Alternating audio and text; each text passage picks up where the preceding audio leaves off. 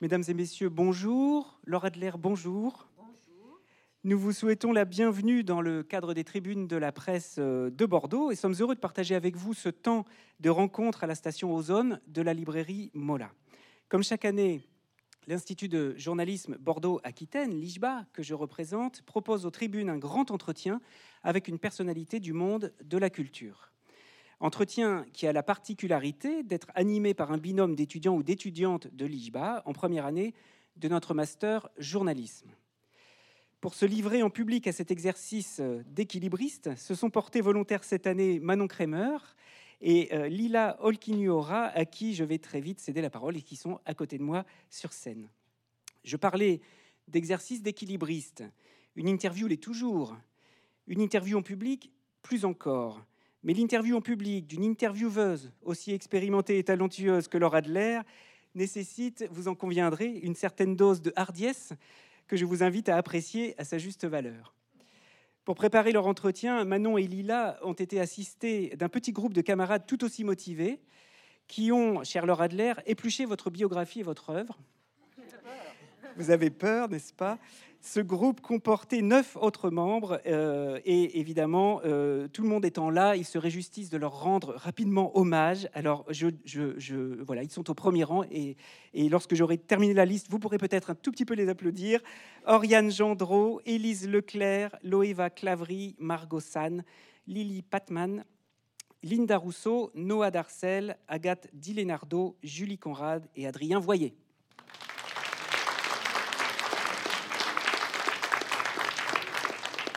Alors, après, Michel Oslo, après le regretté Bertrand Tavernier ou Aurélie Bambuc, reçus ces dernières années sur le même principe, c'est à votre tour, Laura Adler, d'avoir accepté le jeu de cet entretien IJBA. Je ne m'attarderai pas euh, aujourd'hui sur des présentations qui seraient quelque peu, quelque peu superfétatoires. Tout le monde connaît votre parcours en tant que journaliste et productrice d'émissions, à la radio beaucoup, à la télévision aussi, dans une fidélité au service public qui mérite d'être soulignée. Vous avez débuté à France Culture, euh, que vous avez ensuite dirigé. Vous avez porté avec quelques autres, dont Philippe Lefay, Les mots de minuit sur France 2. Vous avez longtemps œuvré, et jusqu'à l'été dernier, sur France Inter, où depuis 2016, vous animiez L'heure bleue. Vous avez été aussi conseillère politique, éditrice. De tout cela, il va naturellement être un petit peu question dans les minutes qui viennent avec Manon et Lila. Mais il va être aussi question de ces figures féminines qui vous ont inspiré et auxquelles vous avez consacré d'ambitieux ouvrages, ce qui nous vaut l'intitulé de cette rencontre aujourd'hui Marguerite Duras, Françoise Giroud, Simone Veil et les autres, mes héroïnes. En cet automne 2023, vous nous faites le cadeau de ce très beau Agnès Varda, qui est en vente au fond de la salle, euh, et dont vous reviendrez parler euh, dans très peu de temps, puisque je crois que c'est dès le 1er décembre, ici même. On vous aperçoit toujours dans l'émission C'est ce soir sur France 5, et vous tenez par ailleurs chronique depuis la rentrée euh, dans Les Inrecuptibles, un parcours qui ne peut à son tour qu'inspirer nos jeunes journalistes, donc je vous laisse entre leurs mains. Vous avez oublié une activité principale c'est que je suis la plus vieille influenceuse de France. Absolument, et vous aimez le dire et qu'on vous le rappelle. Donc, bah oui, je fais des coups de cœur de livres sur les réseaux sociaux. J'ai un nouveau job. Absolument, bravo. Alors, euh, merci encore, Laura Adler, d'avoir accepté cette invitation aux tribunes de la presse et en particulier à cette interview euh, de l'IJBA.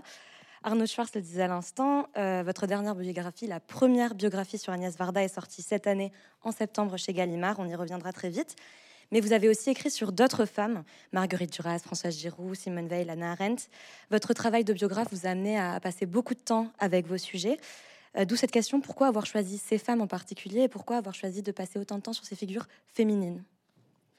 Parce que je crois qu'il est très important que nous connaissions l'histoire des femmes pour pouvoir nous permettre, à nous les femmes, de nous identifier, à des héroïnes de la pensée ou des héroïnes tout court euh, qui ont scandé et marqué notre histoire et que j'ai remarqué qu'à l'intérieur des livres d'histoire, cette part faite aux femmes remarquables était minime.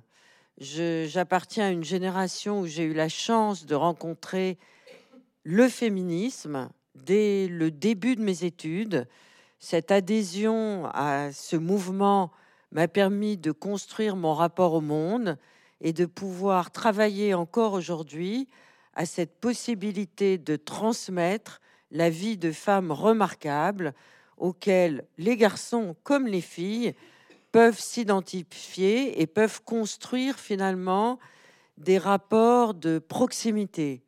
Donc c'est une œuvre de transmission, une œuvre d'histoire contemporaine, et d'autre part, c'est un exercice d'admiration, pour paraphraser euh, Chateaubriand. J'aime admirer, contrairement à la plupart de nos contemporains qui nous disent qu'il est, formidable de haïr et il est formidable de détester. D'ailleurs, dans la pratique du journalisme, je n'ai jamais critiqué. C'est pas pas parce que je, je, pense du bien de tout le monde, c'est parce que je trouve qu'il y a tellement de personnes appartenant au monde de la culture, tellement de passeuses et de passeurs à l'intérieur de notre monde contemporain qui font un travail remarquable, tellement d'artistes, tellement d'intellectuels, qui enfin, qu'il est permis d'admirer, qu'il est permis de mettre en lumière, que je considère que mon métier, c'est plutôt d'allumer la lumière sur des gens qui nous apportent des choses positives, voire des choses qui peuvent bouleverser notre rapport au monde ou construire une personnalité ignorée de nous-mêmes. Donc je préfère les exercices d'admiration au fait de descendre, comme on dit journalistiquement, quelqu'un. D'autre part, j'ai remarqué, et ce n'est pas à vous que je vais expliquer, ni devant le directeur de l'école de journalisme, qu'il est beaucoup plus facile de faire un article négatif. Vous l'écrivez très rapidement, vous avez beaucoup de succès, vous avez beaucoup de likes, mais c'est vraiment pas intéressant. Donc, l'admiration est pour moi quelque chose de positif qui éventuellement peut être contagieux. Donc, essayer de transmettre mon amour, mon admiration pour des personnes qui ont existé et qui n'ont pas véritablement encore leur place dans les manuels d'histoire contemporaine.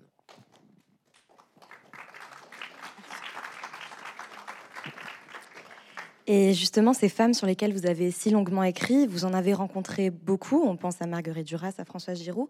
Qu'est-ce qui vous lie à ces héroïnes et qu'est-ce que ça fait de rencontrer ces héroïnes?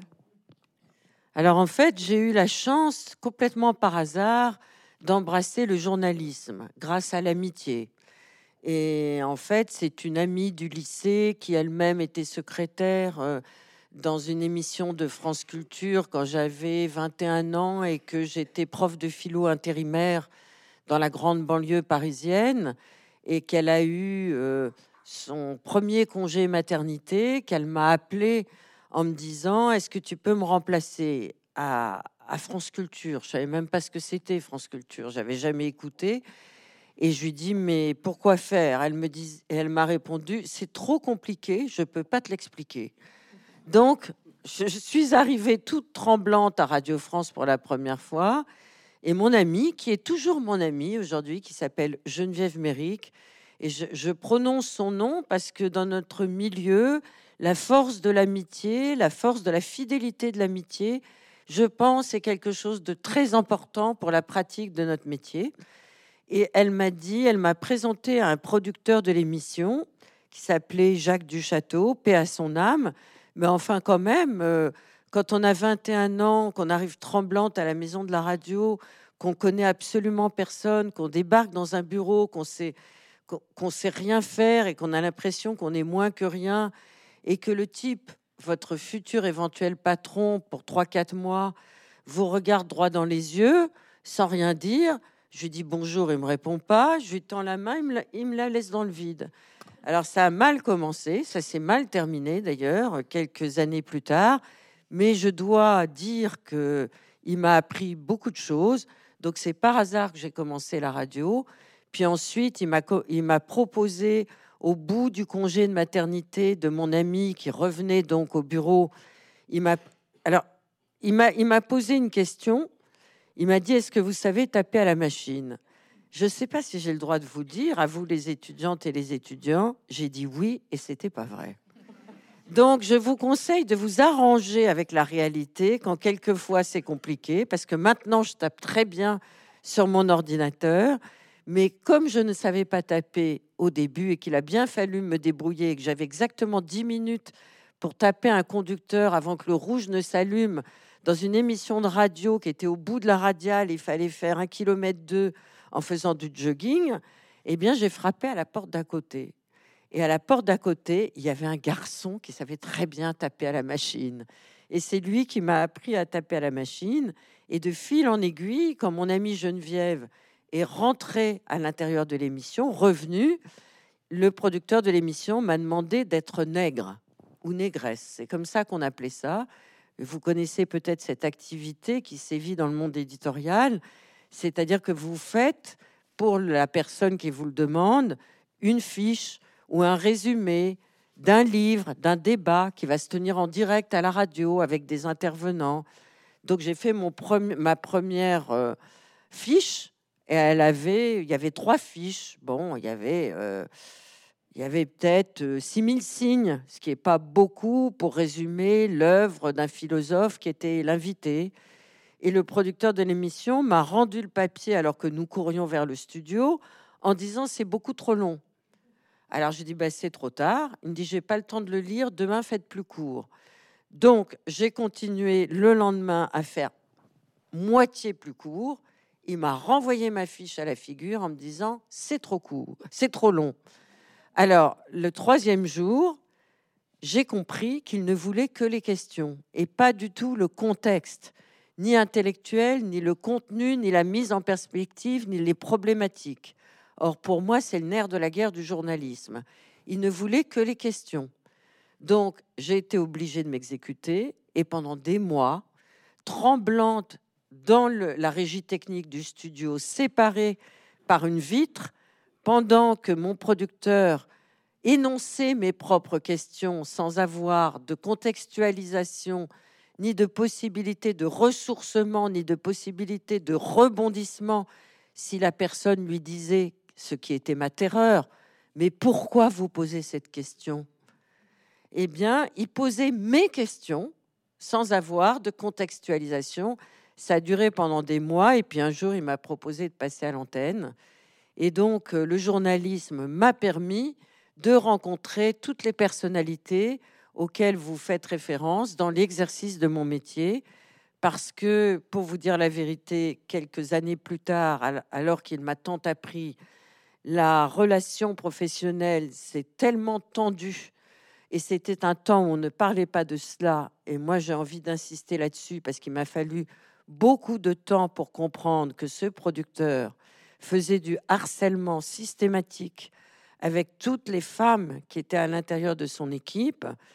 Il a mis du temps avec moi, mais il l'a fait aussi. Je n'ai pas osé dire ce qu'il m'a fait. Il a, il a fait plusieurs choses extrêmement désagréable, extrêmement horrible et atroce. J'ai fermé ma gueule tout en lui faisant comprendre qu'il fallait pas qu'il continue. Mais la dernière chose qu'il m'a faite, c'était en direct.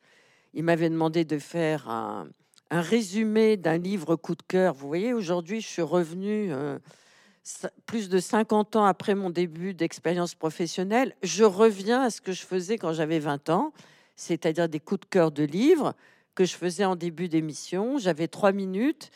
Et comme j'ai tendance à me répéter, même quand j'avais 20 ans, et d'utiliser un vocabulaire pas assez riche, je euh, n'écrivais pas ma chronique, mais je me mettais des petits points, trois ou quatre points, comme ça, que je soulignais, surlignais, comme sécurité, comme doudou, parce que je m'en servais pas, mais pour moi, c'était important psychologiquement de savoir que j'avais quelque chose, un petit bout de papier auquel je pouvais me référer. Et eh bien, voyant que je refusais systématiquement ces avances, vous savez ce qu'il a fait? Il a fait comme ça. Il a pris son coude en direct et puis il a, il a fait glisser comme ça mon papier et il l'a mis par terre. Alors là, inutile de vous dire, l'émission était entre 12h45 et 13h30 quotidiennement sur France Culture. Je, me suis levée, je suis partie, je ne suis pas revenue dans ce bureau, je n'ai pas dit les raisons. C'est pour ça que vous, les jeunes filles, il faut vraiment énoncer dès que cela vous arrive le moindre harcèlement, parce que même si je suis féministe, même si j'ai été militante, même si je suis encore militante, à cette époque-là, ça ne se disait pas. Ça m'a, empoisonné la vie. Je suis partie de la radio. J'ai dit que je donnais ma démission de la radio. Et c'est le directeur adjoint de France Culture qui, quelques jours plus tard, m'a convoqué dans son bureau parce qu'il faisait une nouvelle émission et qu'il avait besoin de gens qui connaissaient un peu l'expérience de la radio, que je suis revenue à la radio. Mais tout ça pour vous dire que ces personnes, je les ai connues dans l'exercice de mon métier parce que la nouvelle émission de radio où j'ai travaillé, c'était une émission où j'invitais les gens que j'admirais. Et on en revient à l'admiration. Euh, vous évoquez vos débuts euh, dans le milieu du journalisme et ses difficultés, donc on vous en remercie. Mais on vous connaît aussi pour votre travail au sein du ministère de la Culture de 89 à 93 sous la présidence de François Mitterrand. lui en fait, je travaillais à la présidence de la République, à l'Élysée lui-même, mais j'étais en relation évidemment avec le ministre de la Culture et le secrétaire d'État aux grands travaux, ainsi qu'avec les équipes de, du Premier ministre, donc de Matignon, et de nombreuses personnes du ministère de la Culture. Oui, absolument. Euh, vous lui dédiez euh, deux livres à François Mitterrand. Euh, François Mitterrand est-il l'une de vos héroïnes? Ben, Écoutez, hmm, c'est... vous avez raison de dire une de vos héroïnes, parce que c'est le seul homme sur lequel j'ai écrit deux livres, dont un qui n'est pas tout à fait une biographie, mais qui est une une sorte de portrait euh, chinois de lui en prenant des journées particulières, parce que je pense que la personnalité de François Mitterrand était tellement secrète, était tellement cloisonnée, que lui-même se perdait dans les différentes facettes de sa propre personnalité. Donc j'ai essayé de tisser un portrait chinois de François Mitterrand après sa mort en prenant des journées particulières qui avaient été importantes pour lui pour essayer de, décrire un peu euh, ce visage qui était apparu euh, en mai 81 quand on a appris qu'il était devenu euh, président de la République. Vous avez raison de dire héroïne, c'est très profond, parce que je pense personnellement, et j'ai osé, avant de le quitter, lui poser la question de savoir quelle était sa part féminine. Je pense que les hommes ont tous une part féminine, plus ou moins importante, plus ou moins développée, plus ou moins volontairement épanouis ou pas. Euh, ils en parlent ou ils n'en parlent pas. De la même manière que nous, les femmes, nous avons aussi une part masculine à l'intérieur de notre personnalité. J'ai pensé, après avoir eu la chance de travailler avec François Mitterrand, qui m'a appris beaucoup de choses à la fois dans l'exercice de ce métier très étrange qui était conseiller culturel, qui n'était pas un véritable métier.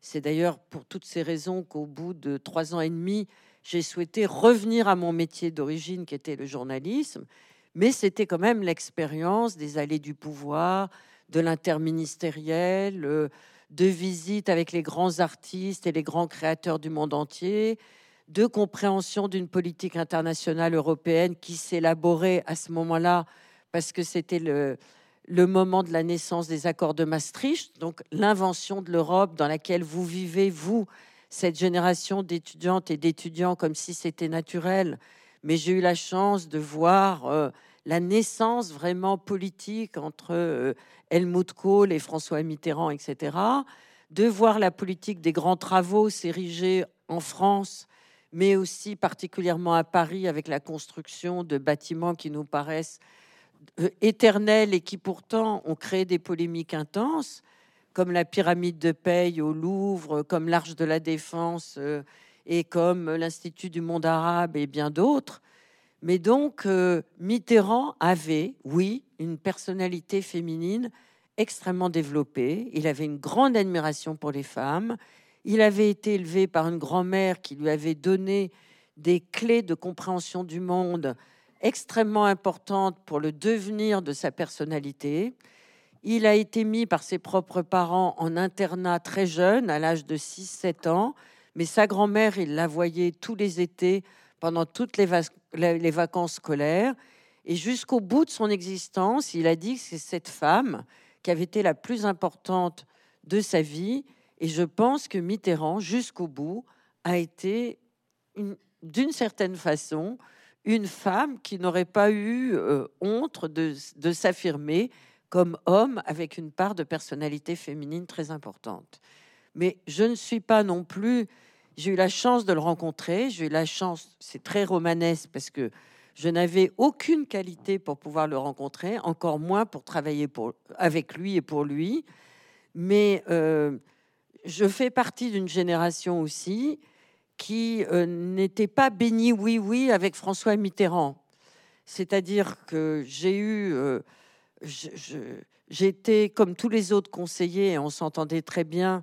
J'étais comme son agent secret dans le domaine de la culture, et c'est ce qu'il me demandait d'essayer de connaître tout ce qui se passait euh, avant que les choses soient actées politiquement, administrativement, budgétairement pour qu'il puisse intervenir mais en même temps, euh, j'ai pu l'accompagner dans de nombreux endroits, j'ai pu apprendre de lui, mais en même temps, j'étais très, euh, euh, comment dire, je ne comprenais pas et je ne comprends toujours pas. Et j'ai eu de nombreuses conversations, dont certaines qui ont été très violentes avec lui, où il était comme un, un, fauve très en colère et il tournait autour de son bureau parce que je ne comprends toujours pas, euh, non pas son double discours, mais euh, la manière dont il n'a pas reconnu la rafle du Veldiv, ce que Jacques Chirac a fait des années plus tard, et euh, la manière dont il a exonéré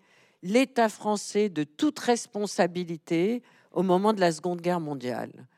Et je ne dis pas qu'il a été ambigu, puisqu'il y a eu beaucoup de, beaucoup de, livres, d'articles, de rumeurs, euh, de déstabilisation de l'image de François Mitterrand, notamment dans le second mandat. Pendant, pendant cette période-là, moi j'étais à l'Élysée, notamment avec la publication de Pierre Péan, où il y avait ce fameux livre avec euh, cette photographie de Mitterrand qui était à Vichy. Oui, Mitterrand a été à Vichy, mais Mitterrand a été à Vichy pour construire un, mouvement de résistance qui ensuite a essaimé, s'est lié euh, avec celui du général de Gaulle à Londres, qui s'appelait le Mouvement national des prisonniers de guerre, etc. Donc voilà, Mitterrand est une femme. c'est très, pardon, c'est très intéressant euh, parce que vous parlez de quelqu'un que vous avez côtoyé, auquel vous avez consacré deux livres, et, euh, et euh, il y a toujours quelque chose que vous ne comprenez pas chez lui. par rapport, vous êtes passé un petit peu rapidement à la, sur la, à, propos des héroïnes auxquelles vous avez aussi consacré d'autres ouvrages, Simone Veil, Françoise Giroud, etc. Est-ce que chez elle aussi, il y a quelque chose que vous n'avez pas réussi à cerner? Alors, Françoise Giroud, oui. Et pourtant, je l'ai connue, je l'ai beaucoup fréquentée. Euh, elle fait partie de nos héroïnes. Alors, euh, pour ma génération, je suis pas la seule. D'abord parce qu'en tant que journaliste, elle a imposé euh, une crédibilité aux femmes à l'intérieur de ce métier qui était un sanctuaire masculin. D'abord parce qu'elle a dirigé un journal résistant, hein, qui a beaucoup combattu euh, au moment de la guerre d'Algérie pour l'indépendance de l'Algérie, qui s'appelait l'Express, qui avait été fondé par Jean-Jacques Savant-Schreiber. Et euh, quand Jean-Jacques Savant-Schreiber a été appelé sous les drapeaux, eh bien, c'est elle qui a dirigé toute seule le journal et qui l'a extrêmement bien dirigé, encore mieux d'ailleurs que Jean-Jacques Savant-Schreiber, ce qui lui a valu des titres de noblesse mais ce qui lui a valu aussi la possibilité d'intégrer des femmes journalistes. Et comme la période était très politique, et toutes les périodes sont politiques, Françoise Giroud a fait d'une balle, enfin, elle a fait euh, finalement un, double acte. Quand elle est devenue directrice de l'Express, elle a pensé que la politique était un domaine sanctuarisé par les hommes, que la plupart des journalistes euh, politiques étaient des journalistes hommes, et elle a pensé, dans une double idée, à la fois de proximité possible des femmes avec les hommes politiques quand elles suivent leur propre campagne, et à la fois comme reconnaissance de leurs compétences, elle a pensé qu'il ne fallait mettre que des femmes en politique. Donc, elle a innové dans le monde du journalisme, et on voit qu'aujourd'hui, cette invention de Françoise Giroud perdure aujourd'hui parce que bah, maintenant, hein, il y a des journalistes femmes en foot, en rugby, euh, dans tous les domaines, mais aussi en journalisme. Et je pense que personnellement, Françoise Giroud avait raison, parce que les femmes journalistes n'ont pas forcément la même perception des enjeux des hommes et des femmes politiques. Et il y a une compréhension de ce monde qui est assez opaque, qui est assez compliqué, qui permet aux femmes de peut-être problématiser autrement et avec des objectifs plus du faire que de dire, d'énoncer et de faire des bons mots. Justement, euh, femme et journaliste, vous l'êtes aussi. On peut même dire que vous êtes une figure féministe. Alors, figure, c'est nous qui allons le dire. Féministe, je pense qu'on est tous d'accord là-dessus. Euh, comment vous le portez, votre engagement dans votre travail de journaliste et de productrice? J'en sais rien. Je le porte pas. Du tout bah Maintenant, euh, étant donné mon âge, euh, personne ne m'embête sur le fait que je sois féministe. Et puis vous avez eu la chance de vivre, nous avons eu la chance, mais vous avez eu la chance encore plus que moi, de vivre le revival du féminisme avec MeToo. Parce que euh, moi, quand j'étais féministe, j'étais portée, je le suis toujours, mais j'étais féministe militante. C'est-à-dire que ma vie était scandée par les réunions du mouvement, par euh, euh, euh, tous les dimanches matins dans les marchés, on se retrouvait pour aller expliquer aux femmes à quel point c'était formidable de défendre les droits des femmes. Enfin, c'était une activité en dehors de mon métier. Et à chaque fois que je pouvais instiller un peu de féministe ou des sujets féministes à l'intérieur de ma pratique, je le faisais systématiquement et au vu et au su de tout le monde, ce qui m'a valu beaucoup d'inimitié, euh, pas mal de problèmes euh, professionnels, notamment des gens, des directeurs de journaux qui ont été voir mon directeur de France Culture à trois reprises pour euh, avoir ma peau. Et puisque nous traversions une période d'antisémitisme, j'ai vraiment envie d'insister là-dessus parce que je m'appelle Adler, c'est le nom de mon premier mari. Et dès que j'ai commencé à exercer mon métier de journaliste, donc très jeune, hein, je devais avoir 20 ans et demi, même pas 21, et donc ce nom d'Adler, euh, bah, il était entre guillemets, même si j'étais pas du tout connue par définition, totalement inconnue, une petite chroniqueuse euh, de rien du tout, j'ai été assaillie par un courrier d'antisémitisme dès les premières semaines, mais assaillie. Et c'était vraiment impressionnant. Et euh, euh, je relis euh, cette histoire d'antisémitisme avec des convocations de, de, contextualisation du journalisme politique et intellectuel de ces époques-là, c'est-à-dire du début et de la fin des années 70, pour être à peu près équilibré. Mais je vis ça à France 5 aujourd'hui, en ce moment même eh bien, les tutelles euh, publiques, vous l'avez rappelé, je suis très attachée au service public et je ne travaillerai pas dans, un, dans une radio concurrente, même si j'ai eu des très belles propositions et même si j'écoute les radios concurrentes, évidemment, et les télévisions aussi privées. Je n'ai rien contre, mais ma vie, elle est faite pour le service public, qui, je pense, est, un, est une voie de démocratie et de réassurance de la démocratie dans les temps tourmentés que nous vivons. Mais mon, directeur de France Culture, à plusieurs reprises, à trois reprises très précisément, a été euh, fortement euh, sous pression pour que je quitte l'antenne et que je continue pas à exercer mon, mon métier parce que je portais un nom juif, un nom juif, et parce que j'étais féministe et que je propageais des idées déstabilisatrices. Mais sans ça, aujourd'hui, et donc sur France 5, dans l'émission où je travaille, les tutelles veillent tous les mois à ce que euh, bah, tous les partis soient représentés. Je dois vous dire que dans l'équipe où j'ai la chance de travailler, dont le rédacteur en chef et le présentateur producteur euh, s'appellent Karim Rissouli et Benjamin Walsen, n'ont pas de fortes attirances pour l'extrême droite, nous nous faisons rappeler à l'ordre euh, très régulièrement parce que nous n'invitons pas assez de personnes de l'extrême droite.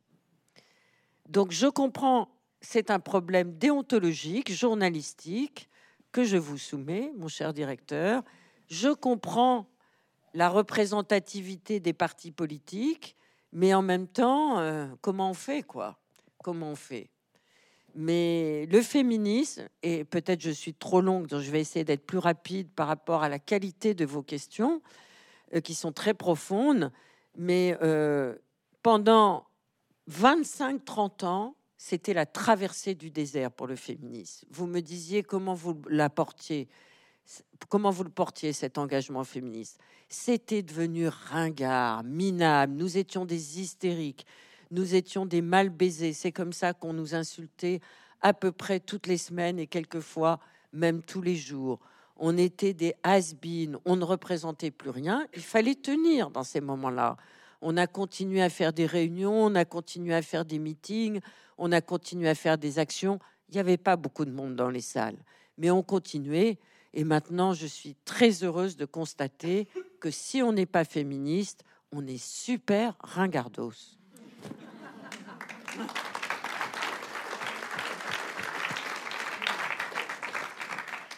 Pour revenir un peu sur votre travail euh, dans le service public, vous avez animé l'émission L'heure bleue euh, pendant sept ans sur France Inter. Ce rendez-vous radiophonique, c'était un rendez-vous important pour nous et sûrement pour des personnes qui sont dans la salle. Elle vous a permis de donner la parole à plus de 1000 personnes, plus de 1000 interviewés. C'est euh, chez tous ces gens que vous avez interviewés dans toutes ces interviews, qu'est-ce que vous êtes allé chercher? J'en sais rien. Parce que ce qu'on ressent aussi dans ces interviews, c'est beaucoup de passion. Est-ce que c'était votre passion pour les personnes que vous invitiez? Oui. C'était la passion des gens qui venaient? Oui, c'est-à-dire que c'est une émission euh, dans une équipe extrêmement petite où il faut tout faire. Donc, euh, il y avait trois personnes. On était à trois dans cette équipe. Il y avait un réalisateur que j'adore, qui s'appelle Lilian Allôme, avec qui euh, j'ai eu la chance de travailler, avec qui j'ai beaucoup partagé une collaboratrice que j'ai eu de la chance de rencontrer comme stagiaire. Et là aussi, je voudrais souligner vis-à-vis des, étudiantes et des étudiants qu'il faut faire des stages à l'intérieur des, radios, des télés, euh, de ce qui vous plaît dans la vie, etc. Parce que c'est une porte d'entrée extraordinaire pour pouvoir vous intégrer dans les équipes. Et donc, j'ai rencontré à l'âge de 20 ans une jeune femme qui faisait un stage pour trois mois et avec qui je, suis toujours en rapport, mais euh, qui était, euh, voilà, elle arrivait comme ça, elle connaissait personne. Et là, elle, travaillait pour moi avec les archives de l'INA. Et donc, euh, ma pomme. Et donc, j'avais toute latitude et toute liberté pour inviter qui je souhaitais. Donc, ma seule vertu, on en revient à Chateaubriand et à l'admiration, si je, si je peux transmettre l'admiration ou si je peux allumer la lumière auprès de quelqu'un dont j'ai aimé le livre, euh, euh, le film, euh, le spectacle, etc., etc., ou l'essai philosophique, je me dis quelle chance j'ai, je vais essayer de l'inviter. Voilà. Et euh, en travaillant sur euh, tout ce que vous avez fait, on a remarqué que l'enfance avait une place prépondérante, voire récurrente dans vos interviews, dans vos biographies. Vous y revenez souvent. Et justement, pour la dernière semaine à France Inter, vous recevez le lundi Edgar Morin qui a 102 ans et le jeudi, pour la dernière, Shai, 9 ans 3 quarts. C'est un enfant, certes, mais c'est un enfant pas tout à fait comme les autres. Et vous dites même dans l'interview qu'il s'exprime comme Marguerite Duras. Pourquoi l'avoir choisi, lui, pour clôturer cette euh, aventure radiophonique? J'en sais rien. Mais c'est la vérité. fait beaucoup.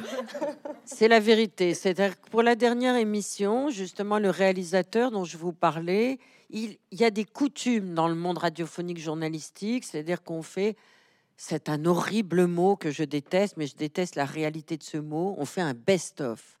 C'est-à-dire que le réalisateur m'avait dit, la dernière émission, c'est moi qui l'a fait. Je reprends toutes les émissions et puis il y aura des gens qui auront droit à deux minutes, une minute, et toi tu fais rien. Ah, je dis non, moi je veux profiter de, la dernière émission et je voudrais être en direct. J'avais l'idée de prendre Edgar Morin, pour lequel j'ai beaucoup d'admiration, parce que je me souviens qu'il y a 30 ans, pour France Culture, j'avais fait une série qui s'intitule À voix nue, et que cette série avait porté justement sur son éternelle jeunesse. Et qu'à l'époque, il m'avait dit euh, il y a deux manières de vieillir, c'est de rester un jeune vieux ou de rester un vieux vieux. Et je m'étais dit, il va aller loin, lui. Ben, il est toujours là. Et donc, euh, j'avais envie de revenir sur ce qu'il pensait du monde, sur le présent et sur sa vision de l'avenir. Parce qu'il avait vécu tellement de choses que le poids de son expérience pouvait nous éclairer l'avenir. Et donc, pour la dernière, je ne savais pas. Mais c'est la vie. C'est-à-dire que moi, je circule beaucoup dans les librairies, euh, pas seulement chez Mola, mais partout euh, à Paris, tout le temps, euh, parce que j'avais toujours peur de rater un bouquin, de rater un essai, de rater, etc. Donc, je fréquente beaucoup les librairies. Et quelques mois auparavant, j'avais entendu un petit garçon qui, qui m'a parlé, comme, comme les gens se parlent ici dans cette librairie. Il était haut comme trois pommes, il avait des grands yeux bleus, et puis une conversation s'est euh, élaborée comme ça, euh, vraiment par hasard. Et euh, il se trouve que des mois plus tard, c'est-à-dire deux mois avant la fin de l'émission, dans la même librairie où je venais signer pour un bouquin, il est venu avec sa maman. Il a fait la queue et euh, il a dit, je voudrais offrir ce livre pour ma maman. Et c'était le même petit garçon avec le même visage, la même tranquillité, la même profondeur. Et je lui ai demandé comment il s'appelait. Et il m'a dit, je m'appelle Shai. J'ai trouvé que c'était extraordinaire parce que moi j'ai cru que Shai c'était comme en anglais timide parce qu'il était timide. Et là je lui ai dit, ben, j'espère qu'un jour on se reverra. Et puis c'est tout. Et quand il a fallu trouver une idée pour contrer le best-of que ma direction me demandait avec insistance de faire, je me suis dit, ben, je vais inviter Shai. Et donc, j'ai dit ça à l'équipe. Ils m'ont dit, mais ça va pas. Et la directrice et tout le monde m'a dit, mais tu es sûr que c'est une bonne idée, mais tu fais ce que tu veux, mais quand même c'est très périlleux. Un, un, enfant en direct, une dernière émission, tu le connais pas, tu dis que tu le tu as parlé trois ou quatre minutes avec lui. Euh, qu'est-ce que c'est que cette histoire? J'ai dit non, non, non. je ne sais pas pourquoi, je ne pourrais pas vous expliquer, mais on va y aller. On va y aller, tant pis. Si ça se passe mal, eh ben, il y aura du silence. Le silence à la radio, c'est formidable. Le problème, c'est que j'avais pas ses coordonnées. Et que donc j'ai appelé la libraire et je lui ai dit Est-ce que vous pouvez me donner les coordonnées de Chai Et elle me dit Mais c'est quoi son nom de famille? J'ai dit Mais j'en sais rien. Alors elle me répond Mais moi j'ai un fichier uniquement avec les noms de famille. J'ai pas les prénoms des enfants des clients. Alors j'ai dit Mais comment on fait? Tu, Vous pouvez pas le retrouver? Et elle me répond Seulement s'il revient. Eh ben il n'est revenu que huit jours avant la fin de l'émission. Et c'est comme et à ce moment-là, ben, enfin, sa mère m'a appelé et je lui ai expliqué le dispositif et il est venu. Voilà, donc c'est une série de hasards. Euh, la fin de L'heure bleue, c'est aussi une page de 50 ans à Radio France qui s'est tournée pour vous. Vous êtes 49 ans et demi, soyez pas cruel. Pardon, soyons précis. 49 ans et demi, donc euh, vous y êtes rentré à seulement 19 ans. Dans La Voyageuse de nuit que vous publiez en 2020, vous parlez d'un sentiment d'urgence qui vous a habité dans votre jeunesse, d'une envie de tout faire. Est-ce que ce sentiment vous habite toujours aujourd'hui? Oui, hélas. hélas, pourquoi? Ben Parce qu'on ne peut pas tout faire, mais par contre, euh, j'ai pu, euh, ça m'a fendu le cœur, comme on dit, euh, d'abandonner l'heure bleue. mais j'avais une terrible envie de retourner à, à la faculté, de redevenir étudiante. J'y ai tellement appris de choses et j'y étais pas retournée depuis très longtemps. Et donc, euh, je savais que si je continuais l'heure bleue, j'aurais pas la possibilité dans ma dernière vie de retourner à l'université. Donc, euh, je, je, suis à l'université et je suis bien acceptée par votre génération. Mais il faut dire, je me mets au dernier rang et je l'ouvre pas. Hein. une dernière question. Donc, vous avez repris euh, vos études de théologie. On vous voit aussi. de philosophie. Et de philosophie. On vous voit aussi sauter en parachute pour le journal de, l'équipe récemment. On peut, on peut pas s'empêcher de penser à la tribune que vous écrivez pour Libération en 2022. Je suis vieille et je vous emmerde. Avez-vous comme une envie de faire un pied de nez par là? Non, pas vraiment. Alors, le Je suis vieille et je vous emmerde, c'est pas moi, hein, c'est Libé, comme vous savez. Ils ont une longue histoire euh, de, leur, de leur talent titrer depuis extrêmement longtemps. Et il faut rendre à Madame César, qui a bien dû exister, euh, ce qui lui appartient, c'est Je suis vieille et je vous emmerde, c'est Brigitte Fontaine. Et c'est cette chanson absolument géniale de Brigitte Fontaine. Mais je suis tellement admirative de Brigitte Fontaine, qui faisait partie de ma dernière, émission, ma dernière semaine d'émission, que euh, je m'associe au refrain de Brigitte Fontaine. Oui, je suis vieille. J'aime ce mot de vieillesse. J'aime ce mot de vieille et de vieux. Je déteste quand le brouillard des mots vient déréaliser une situation. On dit senior, on dit troisième âge, on dit quatrième âge, bientôt on va dire cinquième âge. Les mots doivent dire la réalité. C'est une fierté d'être vieille. Il n'y a pas de raison d'en avoir honte, comme la plupart de la société nous y enjoint. Et je trouve que j'emmerde les gens qui ne veulent pas accepter la part de la société que nous sommes, nous les vieilles et les vieux, qui sommes les aidants de notre société. On ne le dit pas, on le fait. Nous sommes des citoyens actifs, bénévoles de tous les marginalisés, de tous les fragilisés, et nous essayons de faire ce que nous pouvons pour améliorer la condition des plus humbles. Et nous ne voulons pas continuer à être invisibilisés, stigmatisés et débarquer dans des lieux où on nous enferme en nous, en nous déshabillant de, de nos propres droits de citoyens. Et d'ailleurs, je suis fondatrice d'une nouvelle association qui s'appelle le Conseil national autogéré de la vieillesse, le CNAV et pas la CNAV, qui est l'assurance vieillesse, retraite.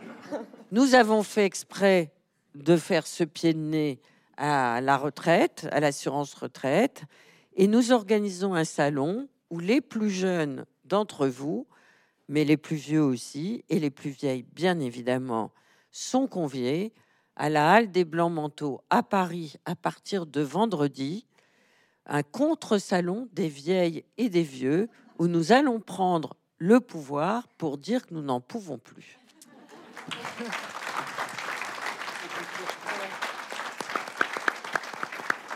Euh, bah, le, rendez-vous Hashtag NAV. À bon entendeur pour tout le monde dans cette pièce. Merci beaucoup, Laura Adler, d'avoir euh, accepté notre invitation. Merci pour votre temps et pour vos réponses. Ben, merci à vous. Et est-ce qu'il m'est permis d'abord de vous remercier pour la profondeur de vos questions, de m'excuser parce que j'ai été trop longue, et merci à mesdemoiselles parce qu'elles sont quand même majoritaires, mais aussi, mais aussi merci aux garçons. Et est-ce que je peux me permettre de demander, puisque vous, m'avez posé des questions, qu'est-ce que vous voulez devenir dans votre vie et quel type de journaliste vous voulez faire? Alors, c'est une euh, vaste question qui est pas complètement, à laquelle on n'est pas en mesure de répondre complètement, je pense. Euh, pour ma part, euh, j'aimerais bien me destiner au journalisme d'investigation politique plutôt, parce que c'est vers ce vers quoi je, je tends un sujet qui me passionne. Et euh, moi, je sais pas du tout encore. Enfin, le journalisme culturel m'intéresse, le journalisme politique m'intéresse. Je sais pas. Là, on se posait la question à midi encore et on se disait c'est trop dur de répondre.